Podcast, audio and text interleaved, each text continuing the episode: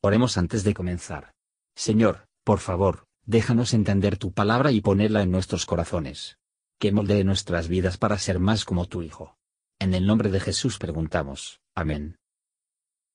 Capítulo 32 Y Jacob se fue su camino, y saliéronle al encuentro ángeles de Dios.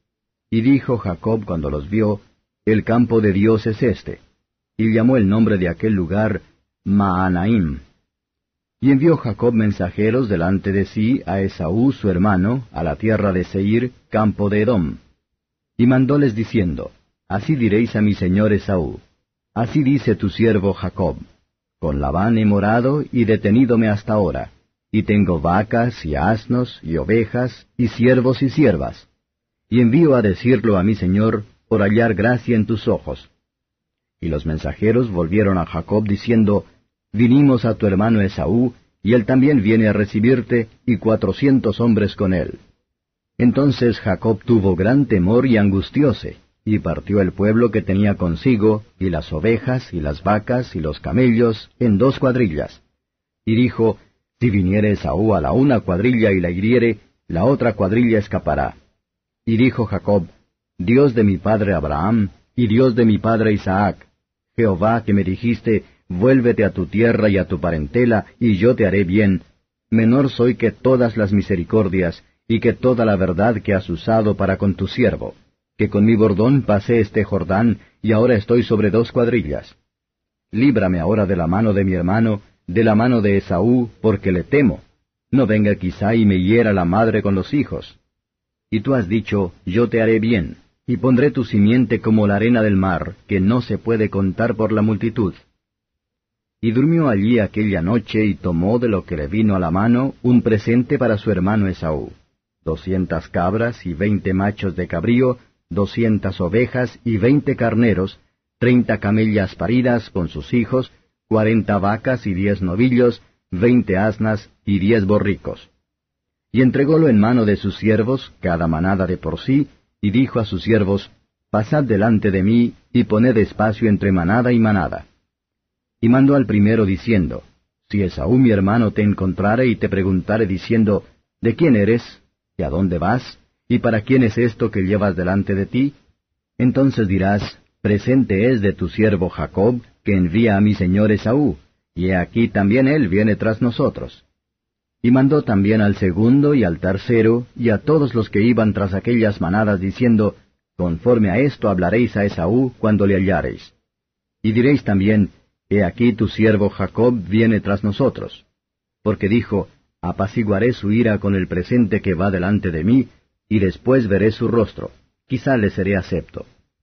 Y pasó el presente delante de él, y él durmió aquella noche en el campamento.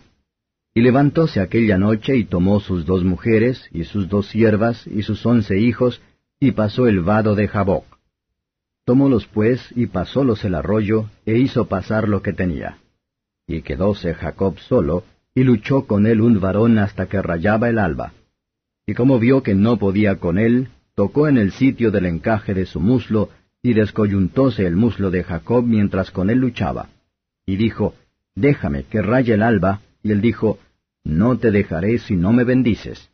Y él le dijo, ¿Cuál es tu nombre? Y él respondió, Jacob. Y él dijo, No se dirá más tu nombre Jacob, sino Israel porque has peleado con Dios y con los hombres, y has vencido. Entonces Jacob le preguntó y dijo, Declárame ahora tu nombre. Y él respondió, ¿Por qué preguntas por mi nombre? Y bendíjolo allí. Y llamó Jacob el nombre de aquel lugar Peniel, porque vi a Dios cara a cara, y fue librada mi alma. Y salióle el sol pasado que hubo a Peniel, y cojeaba de su anca. Por esto no comen los hijos de Israel hasta hoy del tendón que se contrajo, el cual está en el encaje del muslo, porque tocó a Jacob este sitio de su muslo en el tendón que se contrajo. Comentario de Mateo Henry Génesis capítulo 32. Versos 1 a 8. Los ángeles de Dios se apareció a Jacob, para animarlo con la garantía de la protección divina. Cuando Dios quiere a su pueblo por grandes pruebas, que los prepara por grandes comodidades, Mientras Jacob, a quien la promesa pertenecía, había estado en servicio duro, Esaú se convierta en un príncipe. Jacob envió un mensaje, mostrando que él no insistió en el derecho de nacimiento. Cediendo pacifica grandes ofensas, Eclesiastés 10.2.4. No hay que negarse a hablar con respeto, incluso a aquellos injustamente enojados con nosotros. Jacob recibió una cuenta de los preparativos bélicos de Saúl contra él, y tuvo gran temor.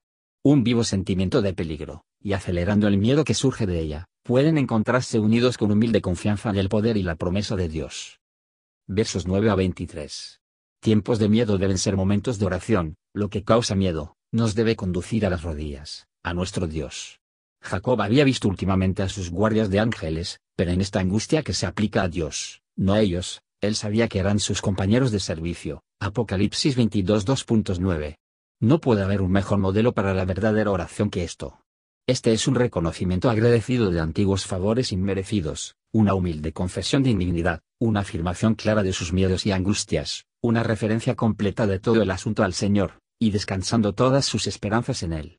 Lo mejor que podemos decir a Dios en la oración, es lo que nos ha dicho. Así él hizo que el nombre de Jehová su torre fuerte, y no podía dejar de estar a salvo. El temor de Jacob no le hizo hundirse en la desesperación, ni su oración le hacen presumir la misericordia de Dios, sin el uso de medios. Dios responde a las oraciones por enseñarnos a pedir nuestros asuntos correctamente. Para apaciguar a Esaú, Jacob le envió un presente.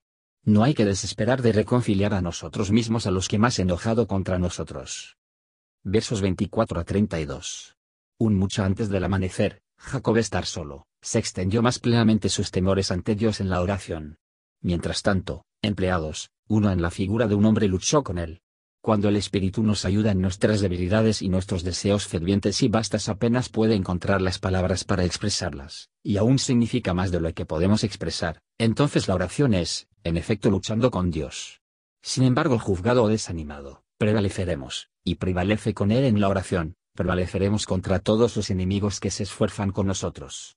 Nada requiere más vigor y esfuerzo incesante de la lucha libre. Es un emblema del verdadero espíritu de fe y de oración. Jacob siguió en sus trece, aunque la lucha se prolongó mucho, esto no sacudir la fe, ni silenciar su oración. Él tendrá una bendición, y más bien había que toda su hueso salga del camino que desaparece sin uno. Aquellos que tienen la bendición de Cristo, debe resolver no tomar ninguna negación. La oración es la oración eficaz. El ángel pone una marca duradera de dignidad sobre él, cambiando su nombre. Jacob significa su plantador.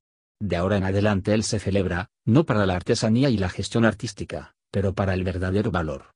Tú serás llamado Israel, un príncipe con Dios, un nombre más grande que las de los grandes hombres de la tierra. Él es un príncipe, de hecho es un príncipe con Dios, esos son verdaderamente honorable que son valientes en la oración. Tener poder con Dios, Él tendrá el poder con los hombres también, que prevalecerá, y ganarse el favor de Esaú. Jacob le da un nuevo nombre al lugar. Él lo llama Peniel, el rostro de Dios, porque no le habían visto la aparición de Dios, y obtuvo el favor de Dios se convierte en aquellos a los que honra a Dios, para admirar su gracia hacia ellos. El ángel que luchó con Jacob era la segunda persona de la Santísima Trinidad, que fue posteriormente Dios manifestado en la carne, y que, viviendo en la naturaleza humana, se llama Emmanuel, Oseas 12 versos 4 y 5. Jacob se detuvo en su muslo. Podría servir para que no se eleve a la grandeza de las revelaciones.